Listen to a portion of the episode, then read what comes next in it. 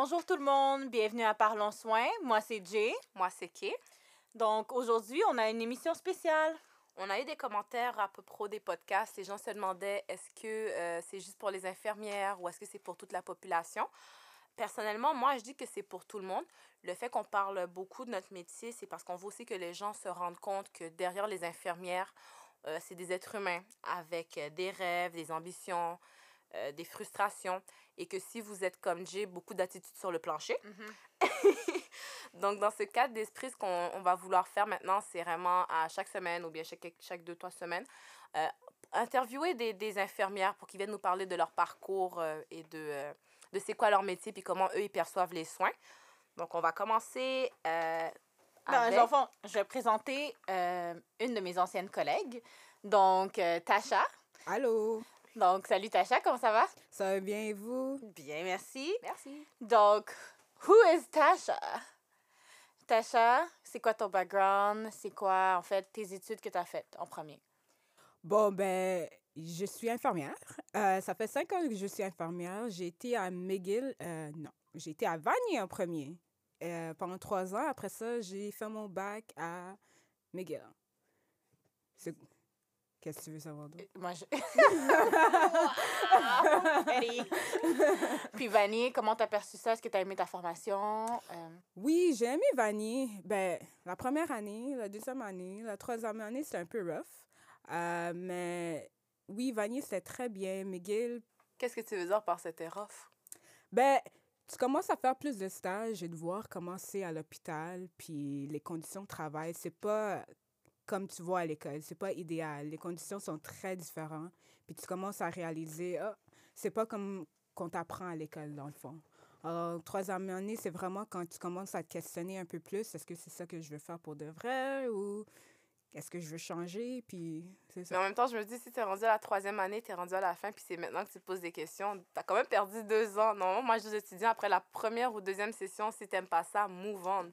Ouais, honnêtement, mais aussi, sais, la première puis la deuxième année, en tout cas, pour moi, j'ai quand même aimé ça. Mais c'est vraiment la troisième où est-ce que tu commences vraiment à être dans tes stages pendant trois, quatre jours, puis tu commences vraiment à voir les infirmières, puis comment ils travaillent, puis tout. C'est sûr que avant ça, tu as des petits euh, des petits doutes, est-ce que c'est vraiment ça que je veux faire, ou des affaires comme ça. Mais quand tu vois vraiment les conditions, c'est là que tu donnes une idée. OK, est-ce que je vais être à l'hôpital pour toute ma vie ou est-ce que je vais aller plus ou est-ce que je vais aller plus loin euh, pour faire mon bac ou pour faire ma maîtrise et est-ce que je me vois je sais pas comment on dit un bedside en français. Ouais. Alors, est-ce que je vais être en bedside pour toute ma vie, je vais rester avec mon deck ou est-ce que je vais faire mon bac puis peut-être aller plus loin puis faire d'autres affaires? Donc, est-ce que c'est pour ça que justement, tu es allé faire ton bac à McGill? Ouais, exactement. Je savais dès que j'avais fini que oui, je voulais travailler à l'hôpital, mais c'est pas ça, je me voyais pas là pour euh, le reste de ma vie, on va dire.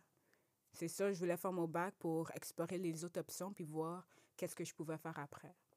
Puis, est-ce que tu avais d'autres backup plans pour le bac? Ou ben, en fait, pour l'école que tu as choisie, ou tu as vraiment choisi McGill pour une raison? Ou c'est juste parce que c'était en anglais? Ben! c'est à cause de la réputation de party? non, non, non. Honnêtement, c'était le seul euh, université anglophone qu'on pouvait faire notre bac. Alors, c'est ça. Donc, ton expérience à McGill, Tash? Alors, Miguel. Oh, wow! That's gonna be good. non, écoute, McGill, j'ai aimé parce que j'ai eu mon bac. OK? Mais la première année, tu sais, quand ils nous parlent de nos bacs, puis on voit, tu sais, comment c'est, puis tout, on a tellement des genres, ah, ça va être bon, on va apprendre des nouveaux affaires, ça va être tellement intéressant. Puis après ça, tu rentres dedans, puis tes cours, parce que tu as des cours, tu sais, t'as anatomie, puis des cours en- Physiology. en, sciences. Ce, honnêtement, j'ai préféré mes cours de sciences que mes cours en, infirm- en soins. Je sais pas si c'est ça pour toi, OK? Mais moi, c'est la même chose. Oui, sauf que la fois, ce qui s'est passé, je pense que notre batch Tasha, à nous, on s'est tellement, on en s'est tellement plein là-dessus qu'ils ont changé le programme en passant. Le programme de soins McGill a changé. Oui, Pas aussi, qu'on, aussi qu'on voudrait, mais ça a changé parce que je pense qu'on s'est tellement plaint que c'était rendu comme. Je pense qu'on chialait tous les On cours. chialait on chialait à tous le les cours. temps. Comme on comme. Ça sert à quoi qu'on appelle tel récepteur fait telle affaire? Je peux-tu savoir si je donne un médicament, il fait vomir ou pas? Comme? Ouais, J'ai pas besoin de savoir le récepteur. Je pense qu'on notre batch à nous, c'est tellement plein là-dessus que ouais. Sandy et tout ça ont travaillé là-dessus. Puis apparemment, ça a changé. Je suis jamais retournée pour savoir. Ouais, pour que ce soit parce que c'était nos cours de sciences, c'était pour tout le monde. Les C'est médecins, les this, c'était pas vraiment pour les infirmières en tant que telles, qui étaient un peu plates. Mais en même temps, tu sais, nos cours de soins 90, je le savais déjà. I agree. I agree. 5, c'était l'information nouveau. Puis l'autre 5 ça servait à rien. Mais ça, je pense que tout ce qui était les, les notions, les notions nouvelles, c'était tout ce qui est par rapport à la médecine. Parce que le- tout ce qui était soins infirmiers, comme on avait un cours qui était Health Physical Assessment, Ça, c'était le meilleur cours. Oh c'était le meilleur cours, mais Ouais. 50%, on le savait. On est juste allé un peu plus en profondeur. Exactement. Mais je pense que c'est le cours que j'ai eu la meilleure note parce que je le savais Ouais, déjà et on, a- on est vraiment juste allé plus en profondeur. Mais après, quand tu me disais cours de physiologie, et j'ai eu un C, là. Puis moi, j'étais contente d'avoir un C. J'étais comme, thank you, Jesus, j'ai passé, next. Ouais. Non, mais ça, c'est ça le problème avec McGill, là. C'est qu'ils ils étaient super focus sur les cours de sciences. Puis les cours de sciences, c'est avec les gens que ça faisait, je sais pas, là. euh, c'est leur troisième année en, en pathologie ou en pharmacologie. Exactement. Nous, on venait avec pas de background du tout en sciences. Exactement. Tu sais, puis c'était vraiment, OK, let's go, vous êtes supposé de savoir tout ça, puis vous adapter. Non, c'est ça. Puis la majorité du monde n'aime pas chimie, puis tous ces affaires ça, comme ça. Alors, Moi, c'était très dur pour eux de s'embarquer de là-dedans et de d'étudier. Tu sais, puis c'est complètement différent au cégep parce que là, on a cinq cours qui est intense. Mhm. Tandis qu'au cégep, t'as soins, puis t'as français, anglais, éduc. On s'entend que tu as passé plus ton temps sur tes cours de soins? Mais là, tu as tes cours de sciences, puis tu as tes cours de soins que ça prend autant de temps pour étudier, puis plus d'efforts dans tous tes cinq cours. Alors, c'était dur de gérer les cinq cours, puis avoir quand même des bonnes notes, puis des affaires comme ça. ce qu'on oublie de dire, c'est que la plupart des gens qui sont à l'université travaillent en même temps. Exactement. Mais pour nous, surtout, parce qu'on faisait le deck back. Donc, on a déjà notre deck, on est déjà infirmière. La plupart du temps, on a déjà passé notre examen de l'ordre. On travaille. Ouais, moi, j'ai pas fait ça. moi? non, moi, je savais que ça allait être, intense. Alors, j'étais comme, forget that. Je travaillais comme préposée déjà au cégep. Je travaillais déjà comme préposée. Alors, j'ai continué à travailler comme préposée quand euh, je suis rentrée faire mon bac. Alors, moi, j'étais comme, écoute, les soins, ça va attendre le temps que je finis mon bac. Puis après ça, je suis rentrée, puis j'ai commencé à travailler. OK, donc, you are a smart one, c'est bien ça. Puis, tu as fait ton examen de l'ordre, donc euh, complètement après ton bac, ou quand est-ce que tu as fait ton examen de l'ordre? Ben, j'ai fait, dans le fond, quand tu vas à l'université, tu as l'option de retarder ton examen. Alors, habituellement, tu le fais en août, je pense. Mais vu qu'on était à l'université, euh, j'ai décidé de le faire en mars. en mars, ouais, la deuxième batch. exactement. Exactement. Alors, là, sais, en août, c'était le temps qu'on avait tous nos examens euh, à l'université, puis tout. Alors, je me sentais pas comme si j'allais être prêt pour faire mon examen de l'ordre. Alors, au lieu, je l'ai fait en mars. OK. Puis, moi, je veux savoir, ben, en fait, je sais déjà la réponse, mais pourquoi t'as pas profité de ton expérience McGill? Je pense que j'étais tellement déçue par le programme que ça m'intéressait pas. Puis, la première année, ça allait bien, j'avais des bonnes notes, puis tout, mais le programme en tant que tel, c'était juste, ça m'intéressait du tout. Alors, quand j'allais à l'école, C'est ça que j'ai pas précisé comme c'est quand t'allais à l'école, parce qu'à McGill, les cours sont, les cours sont enregistrés. Donc, euh, des fois, là, il y a, pas... Je t'ai pas vu Ouais. en classe, moi, en tout cas. Ben, écoute, la première année, j'étais en classe. Puis après ça, j'ai vu. après ça, que j'ai vu que ça servait à rien. Alors, Oh, pas que ça sert à rien, mais ils sont enregistrés. Puis comme j'ai dit, ça m'intéressait vraiment pas. Alors, la deuxième année, j'ai pas été euh, dans mes cours. Puis honnêtement, j'aurais dû. Parce que là, les examens finaux ou mi-session arrivent. Puis là, tu es en train de te rattraper parce que tu pas été à Mhm. l'école Oh pendant. my lord. Yes. Exactement. Alors là, je suis en train d'essayer d'étudier genre 10 cours pour mes soins mi-terme. Puis fais pas comme moi. Va au cours. C'est intéressant. tu vas rencontrer du monde. Faites comme Kay et moi. Nous, on a profité de l'expérience McGill, profité des activités. Moi, on m'a- moi, on m'a ditch à Dieu, c'est différent. On quoi? On m'a juste dit voici J, bye. non, je sais, est-ce que t'as pas profité avec moi? La full expérience, Pose, pose ta prochaine question, c'est correct. Par profiter, il veut dire que. euh, non, c'est des- correct. It's good. C'est correct. Puis, c'est pourquoi t'as choisi la profession d'infirmière? Est-ce que c'était ton premier choix ou c'était ton deuxième choix? Ou t'es tombé sur la tête, puis. Ou est-ce qu'on t'a forcé? Bon. en, en tant qu'enfant d'immigrants, on t'a peut-être forcé la, la profession. Tu devrais être infirmière. Oui, j'ai entendu ça beaucoup. Au début, je voulais pas être infirmière. Euh, ma tante est préposée, puis elle me disait toujours Ah, Tu devrais aller en soins, tu devrais aller en soins. Mais bon, moi, j'ai jamais vu d'infirmière, jamais été dans un hôpital. Alors, Mm. le rôle, je savais c'était quoi une infirmière, mais le rôle, tu sais, je savais pas trop. J'aime science, j'aime aider le monde, puis j'aime les enfants. Alors, dans ma tête, je vais devenir, euh, j'allais en pédiatrie, je vais devenir pédiatre. Really? Ça, c'était mon but. I didn't know! Ouais, ouais, je voulais aller en pédiatrie. Ça, c'était, you know, the goal. Là, j'ai fait un an en sciences naturelles et j'étais comme. Alors, je vais faire deux ans de ça, je vais avoir un diplôme et ça va me servir à rien. Je suis tellement d'accord. Je suis tellement d'accord. Je suis désolée, je suis tellement d'accord. Faut dire que Kay aussi, elle a fait C'est Sciences ça j'ai fait. ouais. Ouais? Je me suis sauvée après la première session. Je me suis sauvée après la première session. On m'a donné cours de physique. On m'a donné un cours de physique. J'ai fait c'est correct. Après ça, j'allais faire des soins. J'ai dit. What- what's the next big... Qu'est-ce qui était meilleur après ça? On m'a dit c'est les soins infirmiers. Oh my God. Physique, moi, c'était ça aussi. Mais je Mon pense cours de physique, j'étais comme, non, non, non, vous- non, c'est pas pour moi. on t'a perdu la physique? Oh non, non, écoute, des. Non. Honnêtement, après ça, j'étais comme. Chimie, c'était correct. Maths, c'était correct. Physique, je voulais rien savoir. Absolument rien savoir. Alors, c'est ça. Alors, j'ai- là, tu sais, j'avais la voix de ma tante dans ma tête. Ah, tu devrais essayer le soin. So, j'ai décidé d'essayer, puis honnêtement, j'ai adoré. Quand j'ai commencé, j'étais comme, premièrement, ils m'apprennent comment le cœur, il fonctionne, les poumons, les reins, j'étais en amour. God damn! Je te jure. Après ça, je peux aider du monde directement. Ah, j'ai adoré. Et là, tu commences à voir. Honnêtement, What happened?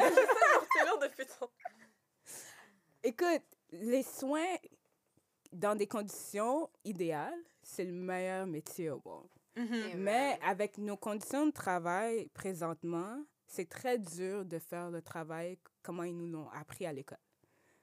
Alors, c'est pour ça que c'est un peu plate. Ouais, je suis Tu sais, tu peux pas aider les patients comme tu veux parce que t'as pas les conditions que tu veux. T'as trop de pas- T'as trop de patients pour. euh, T'as trop de patients, on est toujours understaff, on n'a pas assez d'infirmières. Tout le monde est stressé, personne s'écoute, c'est beaucoup. You know, puis les, les 12 heures de travail, c'est beaucoup aussi.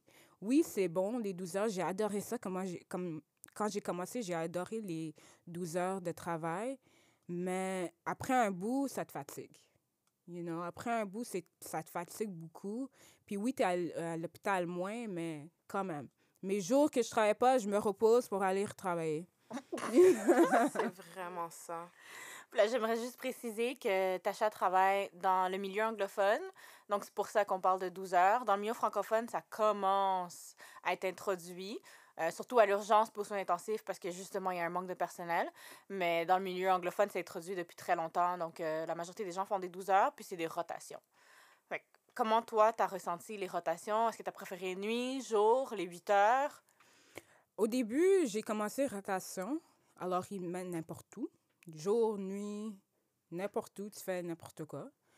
Après ça, c'est vraiment... En tout cas.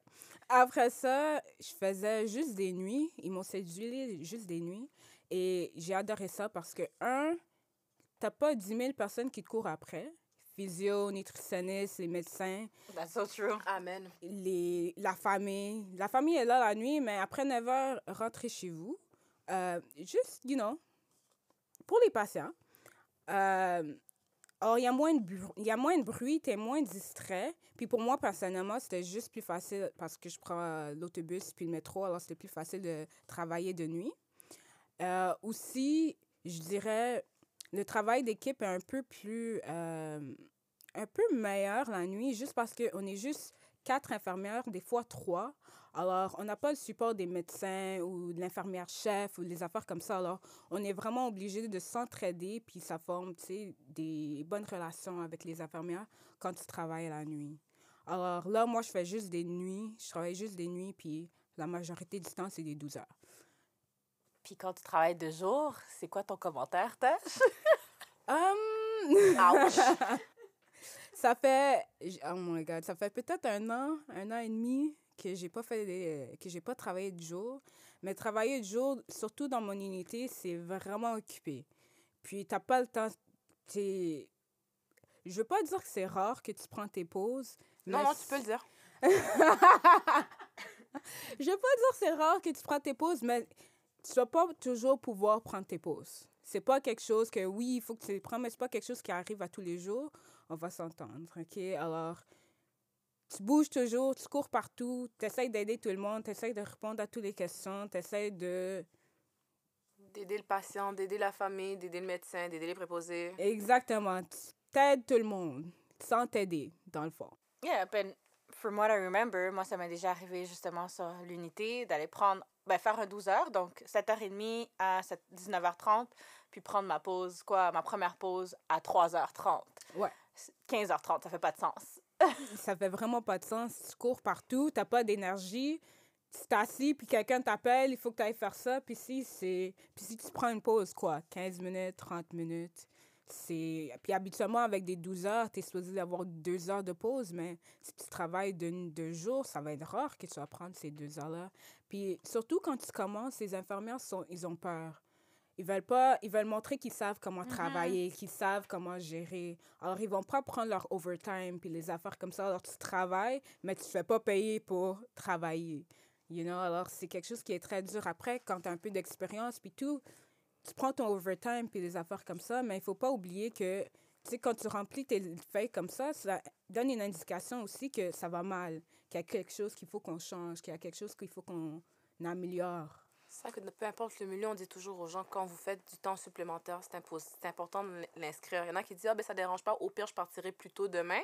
Combien de fois pour de vrai, le lendemain, tu peux partir plus tôt?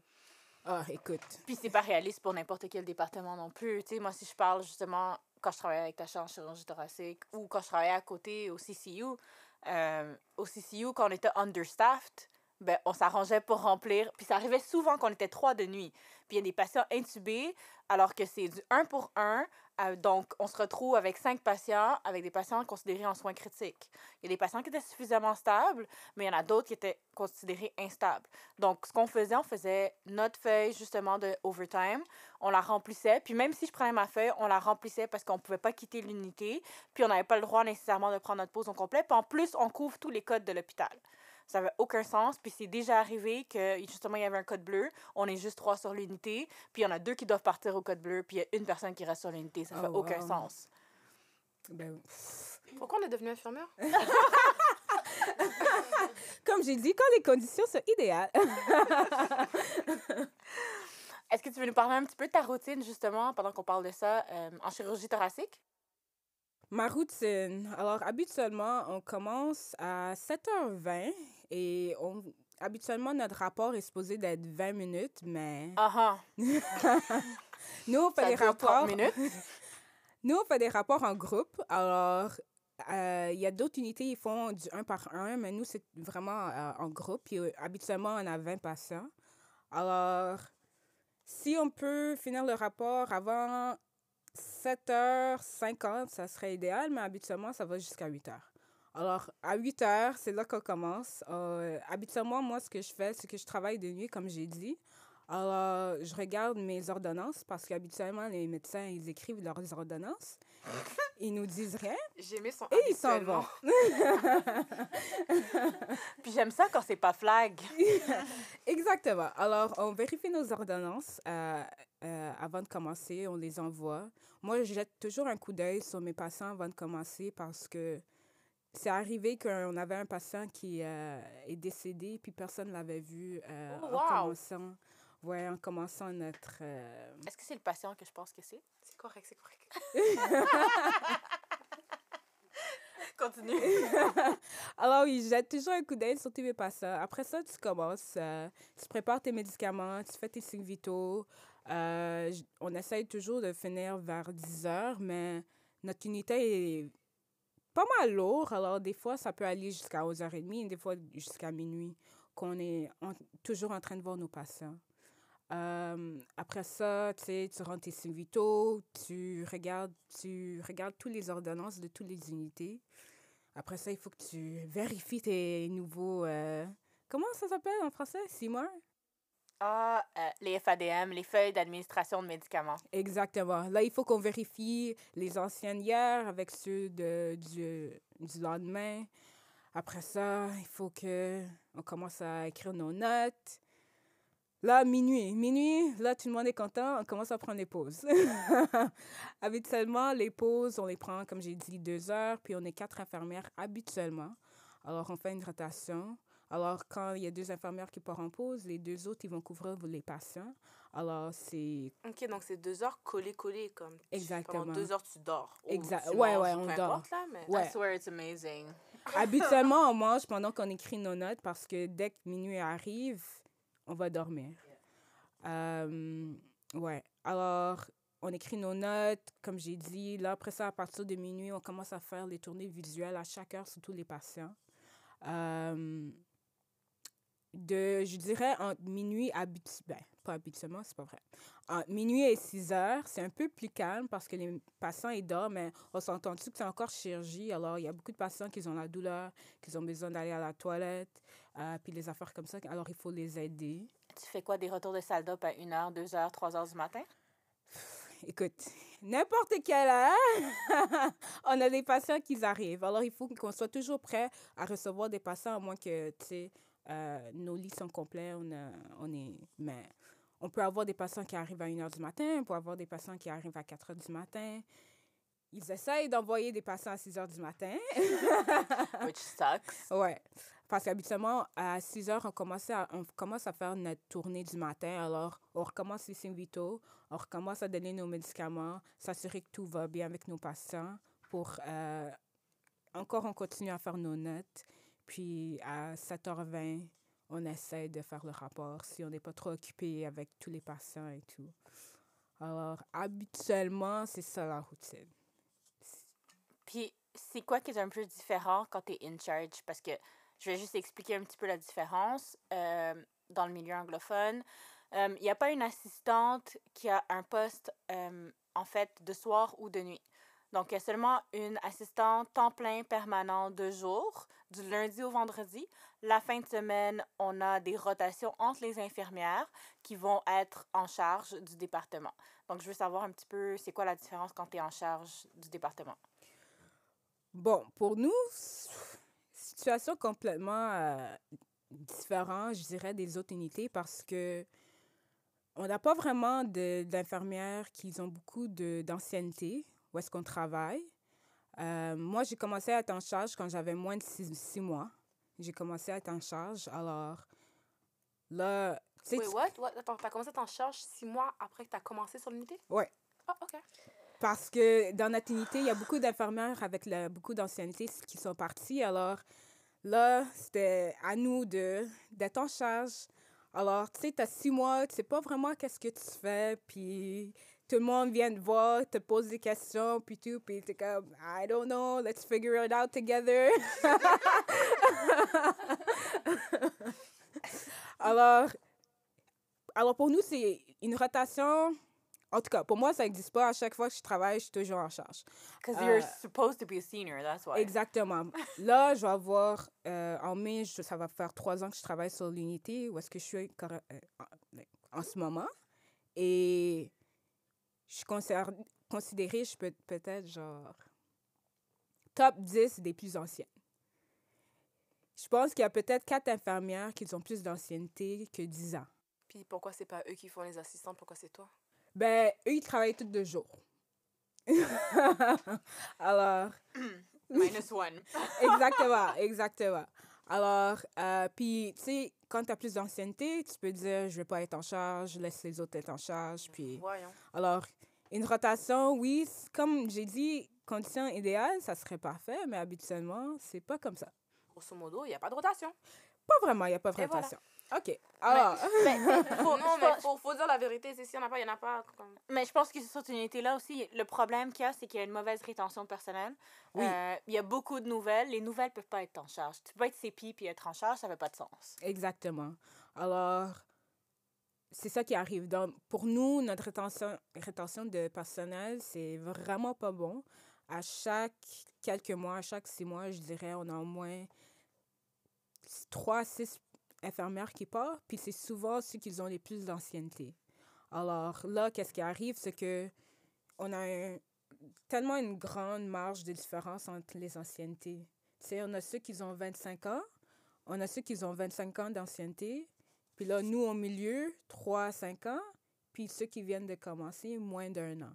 Alors, C'est un gros gap. c'est un gros gap, puis dans les unités normales, c'est pas comme ça habituellement. Tu as beaucoup plus d'infirmières qui ont des anciennetés qui sont, tu sais, plus que 10 ans. Ou est-ce que nous, c'est vraiment pas la réalité qu'on vit sur euh, notre unité? Alors là, quand on est en charge, là, tu as tes patients, mais aussi t'as tes, il faut que tu fasses tes tâches d'être en charge, d'être chef. Alors, s'il y a quelqu'un qui appelle, s'il y a quelqu'un, euh, s'il y a les médecins qui veulent admettre des patients, si, euh, la nuit, c'est un peu, c'est pas aussi pire, mais le jour, surtout la fin de semaine, quand il n'y a pas de chef, qu'il n'y a pas d'infirmière en charge, ce qui arrive, c'est que là, le matin, les médecins ils vont faire les tournées, puis tu es obligé de le faire avec eux. Alors, les médecins prennent plus de temps que des autres. Alors, ça se peut que tu vas commencer à voir tes patients, il est 9 heures. Puis, tu n'as pas encore rien fait, tu n'as pas encore fait tes vitaux, tu n'as pas encore donné tes médicaments. Alors, c'est une grosse tâche qu'on donne sur les infirmières d'être en charge, quand même. T'as combien de patients quand tu es en charge en général? Est-ce que tu as le même nombre de patients que les autres? Ouais, ça change pas. Oh, wow. Ça change pas. Travaillons encore, j'irai pas là. Je vais être honnête avec toi. L'environnement est différent. La relation médecin-infirmière est très, très, très différente. Le mal de tête est le même. Non. Je te dis, avoir une relation avec le- les autres personnels de la santé, puis avoir une super belle relation avec tout le monde, c'est vraiment pas la Ah même non, chose. c'est ça, quand t'as une belle équipe, c'est beau. Mais c'est comme ça dans tout l'hôpital, c'est ça la différence. Et Quand c'est comme ça dans tout l'hôpital versus que c'est pas juste ton unité. Est-ce que la charge de travail change? Non, la charge change pas. Mais attends, t'as cinq, attends, t'as cinq patients pour une infirmière parce qu'il n'y a pas d'infirmière auxiliaire là-bas. T'as pas d'auxiliaire avec toi? Non. Ben, il y, a y a des unités où que oui, mais notre unité est trop lourde et on a trop de techniques spécifiques à l'infirmière qu'on n'a pas d'auxiliaire parce que ça sert à rien. Ben, pas que ça sert à rien, mais je veux dire, il n'y a pas grand-chose qu'elle va pouvoir faire que... Que tu pourrais pas faire. Exactement. Quel genre de technique spécifique à l'infirmière que toi tu peux faire? On va dire, genre, les tubes euh, thoraciques, c'est nous qui en enlève dans notre unité. Puis ça, il faut que tu fasses une technique pour l'enlever. Tu sais, on a des épidurales, on a... On a des épidurales, on a tellement des affaires que, tu sais, Puis si les pompes à CP. exactement, que c'est les infirmières qui s'en occupent alors à la fin de la journée. On a moins de patients, mais... Ben, on a moins de patients en général. Notre unité, on a juste 20 lits. Tandis qu'il y en a d'autres qui ont beaucoup plus de lits, alors ils ont beaucoup plus d'infirmières. Mais comme j'ai dit, comme j'ai dit, parce que euh, parce que c'est lourd sur notre unité, encore là, cinq patients, c'est trop. C'est tellement lourd notre unité que même cinq patients, pour nous, c'est trop. Quatre, ça serait idéal. Ça fait des années qu'on essaye de Diminuer à quatre. et de diminuer à quatre, mais budget cuts. Je pense que la dernière fois que c'était à 4, c'était quoi, en 2014? Parce Ça que longtemps. j'étais en stage sur cette unité-là. Ouais. Ça, je me rappelle. Je démissionne. Mais comme tu dis, comme elle a dit, l'environnement, je pense parce qu'on sait tout, tu sais, les conditions, puis tout, on s'entraide. Sais, c'est vraiment un- une équipe. Je suis encore là parce que l'équipe, honnêtement, c'est une très bonne équipe, puis on sait comment s'entraider entre nous, malgré les conditions. Mais c'est vrai, ça. Je pense l'équipe avec, qui tu l'équipe avec qui tu travailles fait la grosse différence. Comme exemple, je suis dans un te- tel CLSC, j'ai cette équipe-là, je sais que ma journée va être smooth. Comme je peux avoir 20 patients, I don't care. Ouais. Je sais que ça va être smooth parce que c'est beaucoup d'entraide. Puis dans un autre CLSC, je suis comme, j'ai 20 patients, je suis comme, I'm gonna die. Ouais. Je sais que je vais mourir parce que je vais être tout seul avec ces patients et il n'y a personne qui va m'aider. Donc, Exactement. je te comprends quand tu dis que l'équipe fait la différence. Là. Ça C'est pas que fait- tu n'avais pas raison, Jay, mais je juste dire que. Puis c'est quoi la relation que tu as avec euh, les médecins et les résidents? Comment tu peux la décrire? Bon, euh, pour les résidents qui écoutent, il y en a quelques-uns dans vous qui est très bon. non, honnêtement, ben, je ne sais pas comment ça fonctionne dans les hôpitaux francophones, mais nous, on parle directement aux médecins. Nos résidents, on les connaît genre first name basis, genre. David. Exactement. C'est pas genre doctor so and so or whatever. Nous, c'est Sarah, I need this from you. C'est vraiment genre direct. On est vraiment. Euh, je veux pas des approches avec nos Mais c'est médecins. amical, mais c'est très C'est amical. très C'est vrai amical. qu'il n'y a pas de grosse hiérarchie d'ici. C'est le médecin, il faut que je le vous vois, puis c'est mon boss. Alors qu'il n'y a pas de boss en tant que tel, là. C'est vraiment Mm. pour dire comme. Mm-mm. C'est moins de gêne à appeler le médecin parce que. Exactement, exactement. Surtout avec les résidents, écoute, euh, les R1, R2, c'est les résidents qui font la première, deuxième année. Pas qu'ils savent rien, mais ils sont nouveaux, ils n'ont pas d'expérience. OK? Non, mais ils font pas grand-chose en chirurgie thoracique. Exactement. Ils n'ont pas autant d'expérience, alors c'est à nous de les guider. OK? On est là un peu plus, on les guide. On leur dit un peu quoi faire. Euh, troisième, quatrième, cinquième année, ils ont un peu plus d'expérience, ça va un peu mieux. Mhm. tu sais? Mais habituellement, parce que nous, les infirmières, on est là 24 sur 7. On a plus d'expérience qu'eux, même si c'est des même si c'est des résidents. À la fin de la journée, si tu es là, ça fait un an, deux ans, les chances, c'est que tu vas avoir plus d'expérience que les médecins. Alors oui, des fois, ils vont dire des affaires, puis c'est à toi de vraiment dire non, ça va pas marcher, ou oui, ça va marcher, et de vraiment commu- communiquer avec eux. Ils vont donner des ordres qui vont pas te faire de sens, puis c'est à toi de leur dire non, faut faire ça, puis pas ça. Ou tu sais, je sens que le, le patient, il va pas bien, il va, faire, il va falloir fasse quelque chose. Il y a des médecins, ils vont pas t'écouter parce que toi, tu es une infirmière, tu sais pas. Puis il y en a d'autres qui vont être plus à l'aise ou plus, ouverts à t'écouter et à faire ce que tu leur demandes. Mais je sais pas si c'est moi, là. Sûre que je suis pas restée longtemps, mais je trouve que aussi, j'étais plus capable d'aller voir un résident ou un médecin puis d'aller lui dire, regarde, ça, c'est pas correct.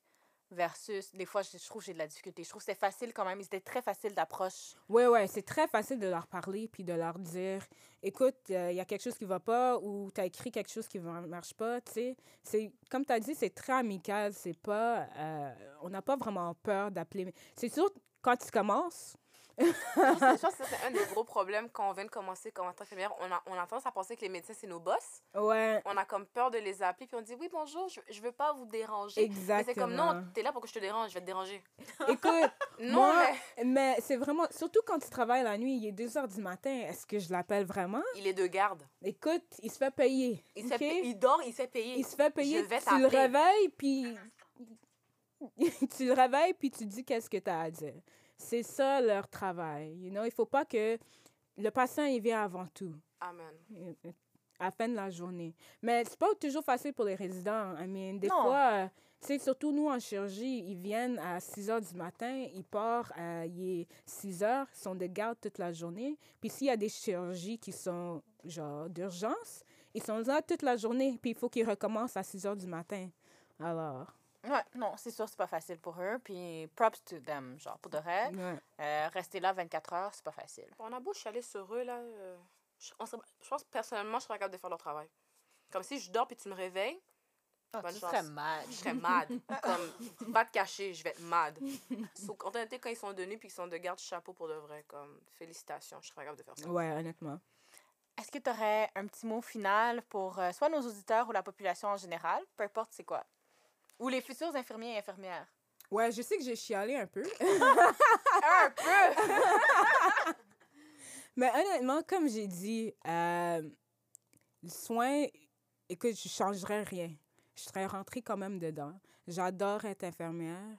Même quand les conditions sont pas les meilleures, sont pas idéales, quand tu peux aider un patient puis tu le vois rentrer à la maison, puis tu le vois récupérer, c'est quand même c'est une belle affaire. Alors, si c'est ça va être dur, on s'entend dessus, c'est pas quelque- c'est pas un métier qui est facile, mais si tu es capable de le faire puis tu rentres là-dedans, malgré les conditions, si tu peux trouver quelqu'un quelque chose pour te motiver à aller au travail à tous les jours, je pense que ça va être correct.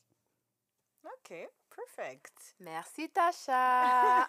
Merci d'avoir pris du temps pour venir euh, sur notre podcast. Donc, euh, on se revoit la semaine prochaine. Merci. Merci, guys. Bye. Bye.